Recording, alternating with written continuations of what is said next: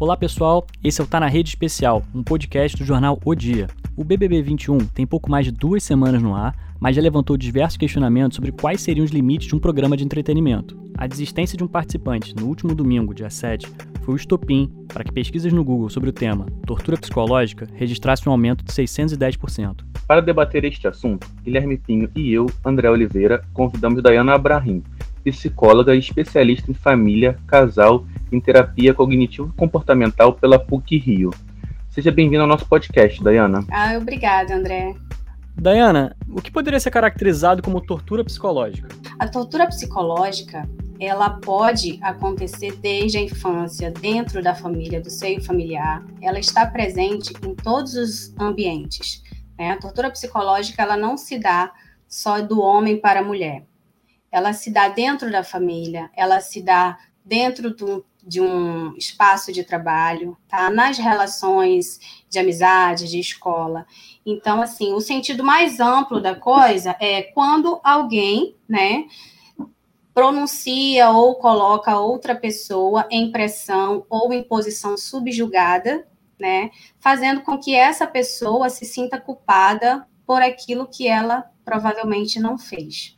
Onde podemos estabelecer limites no convívio social para o que pode ser visto como um abuso psicológico? Quando a gente fala da pressão psicológica, ela começa de uma forma muito sutil. Geralmente o opressor, ele é uma pessoa muito simpática, é uma pessoa carismática.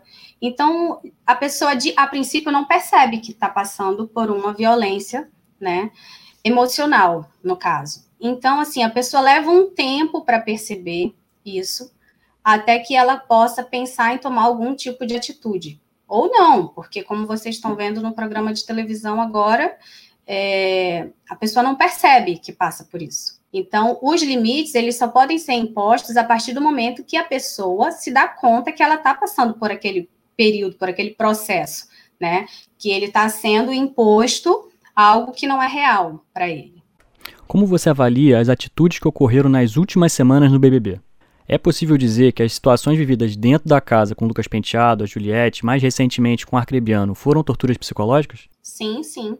Não só tortura psicológica, né, mas uma exposição, um abuso emocional, porque ali envolve agressão verbal, né, é, tem um, um, abuso emocional bem mais amplo, porque tem a manipulação, né, que é isso que eu acabei de falar, de a pessoa ser exposta de forma vexatória de forma que ela possa se sentir tão humilhada que ela se questiona se aquilo que ela realmente que está acontecendo, se ela realmente não é culpada.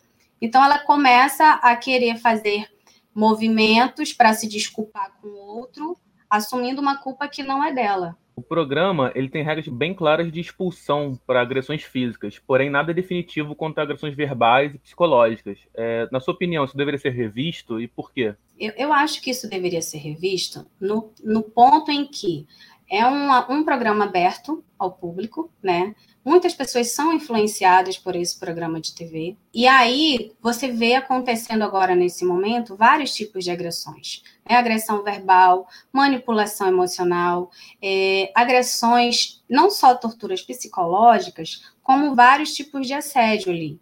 Então, seria, acho que, um, um bom momento para que os programas de televisão pudessem passar por uma nova avaliação do que, que tem se retratado nesse programa. Os chamados vilões dessa edição do BBB provavelmente vão sair do programa com alto índice de rejeição e sofrendo ataques nas redes sociais. Tendo em vista que alguns eram celebridades com uma boa reputação, como o Projota, e outros eram completamente anônimos, como a Lumena, Quais são os efeitos psicológicos que esse choque de realidade vai causar nessas pessoas? Depende, né? Depende de como cada um vai ser recebido aqui fora, né? Porque o que a gente está vendo ali é um grande bloqueio de colocar para esses participantes é, o posicionamento deles. As pessoas mesmo dentro de casa, da casa, eles não têm a coragem de se opor a eles, né? E aí a gente abrange uma questão mais ampla, né? Pelo posicionamento deles, pela bandeira que eles levantam, pela posição deles de artistas, né? De celebridades. Então, assim, ali tem vários quesitos, mas eu acredito que, de uma forma geral, pela rejeição do público, né?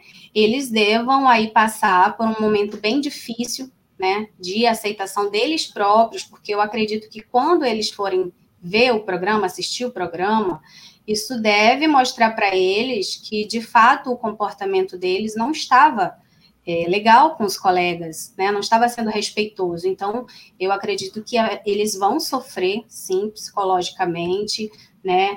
emocionalmente, quando eles veem a sua posição no programa.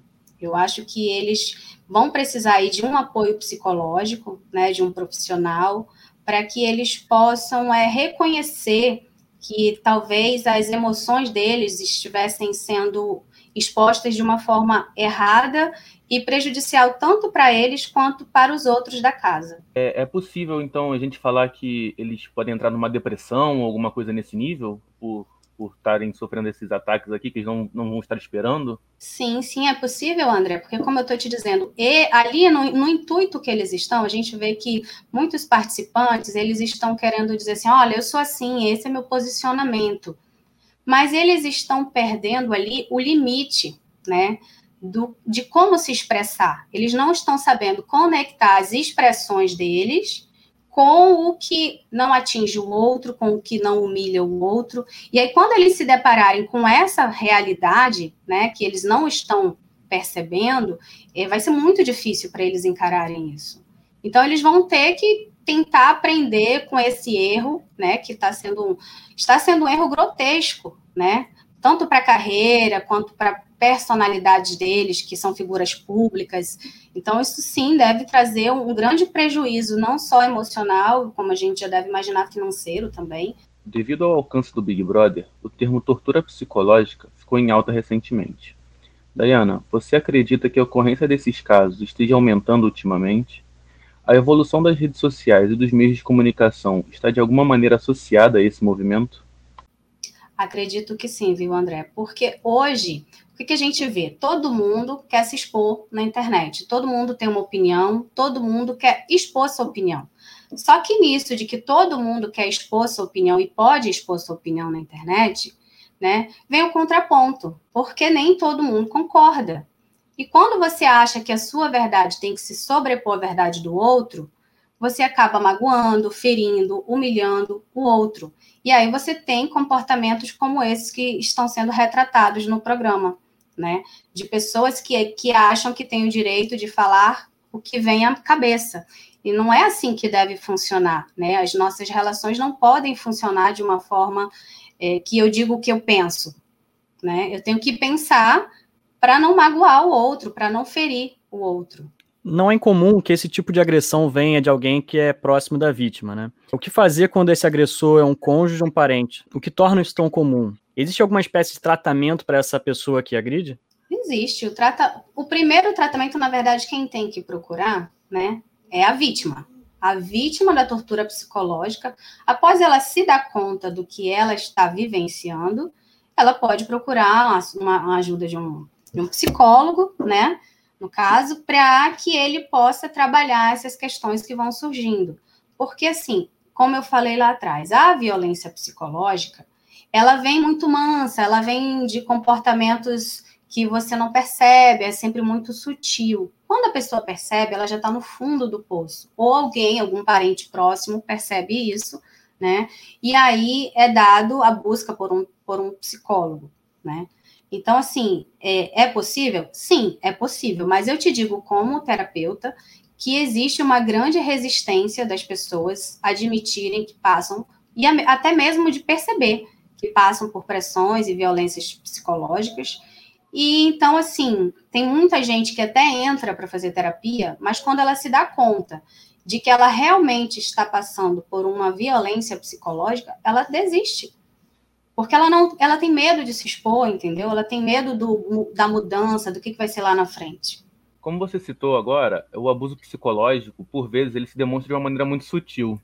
É, quais características nós devemos ficar em alerta para identificar quando esse tipo de ataque está acontecendo, né? Quais seriam as red flags? É, não tem algo muito específico, tá, André? Porque assim, são cada situação ela vai crescente, né? Vamos colocar aqui a situação que aconteceu é, entre aquele casal do BBB, né? O, o, casal que nem aconteceu de fato, né? Ali a gente percebeu, né? A gente pode analisando aquele, aquela situação ali, que o rapaz ele foi exposto moralmente, né, sexualmente, ele, ele foi realmente assediado, né, e fica muito claro o incômodo dele ali.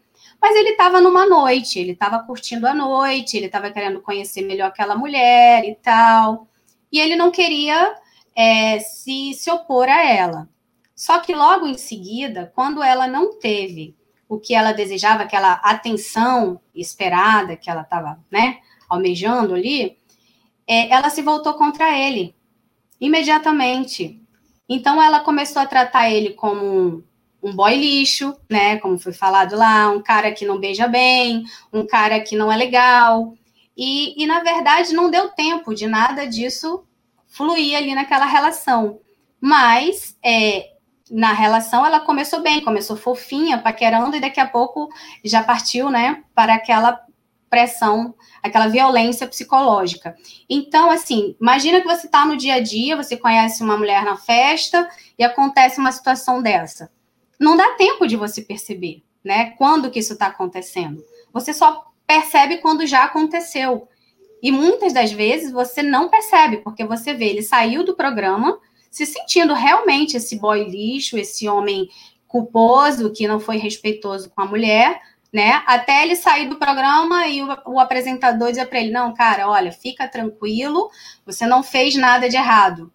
Então você, você vê ali naquele momento que ele não conseguiu enxergar que realmente ele não estava errado. Quando é, você está numa relação que ela oscila, né, daquela situação agradável para uma situação desagradável repentinamente, isso é uma luzinha para você, opa, tem um alerta aqui, essa relação pode não estar sendo legal para mim.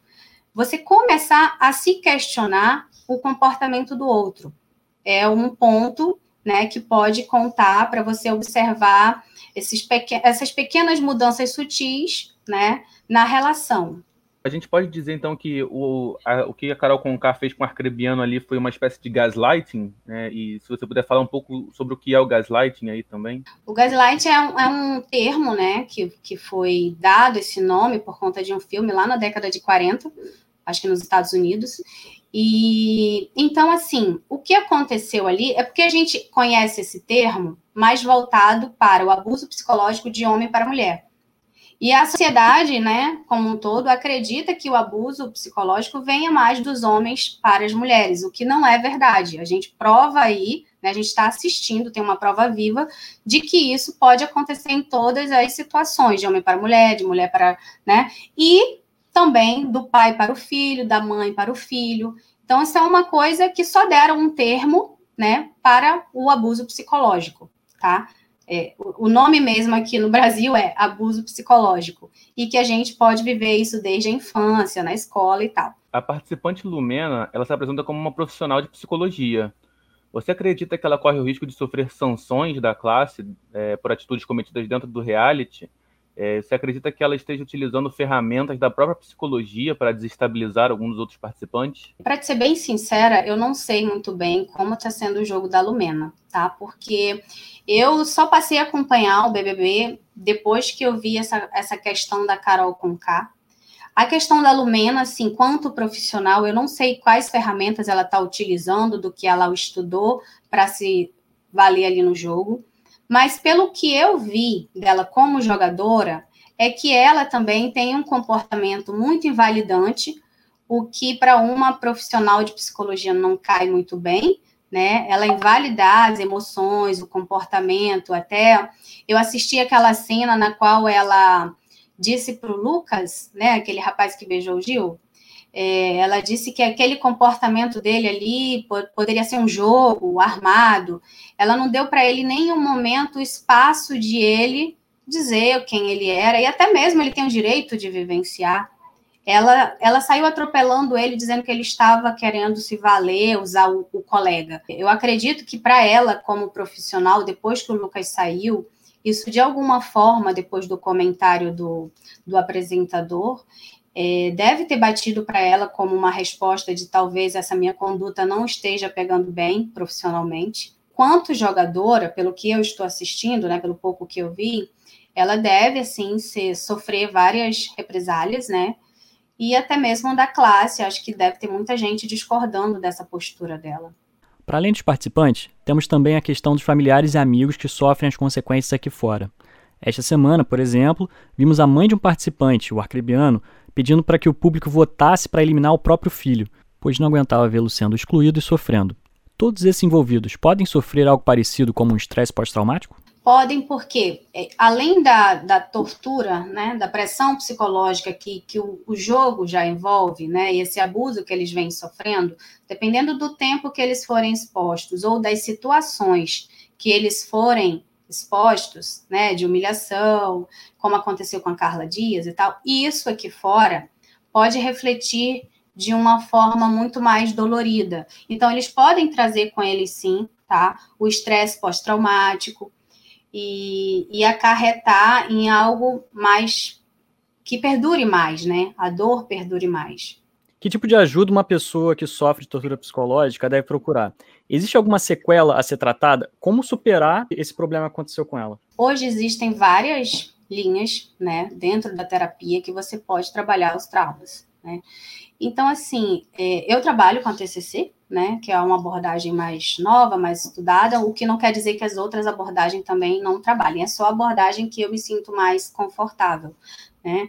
Então, assim, o que que eu percebo? Uma pessoa que chega, né, com a questão, olha, é, eu estou num relacionamento e me sinto desvalorizado, me sinto humilhado, aí já ligo o alerta, opa, essa pessoa está passando por violência psicológica, porque ela chega se sentindo o lixo, mas ela não sabe o que, que é, entendeu? Ela não sabe dizer o que, que é.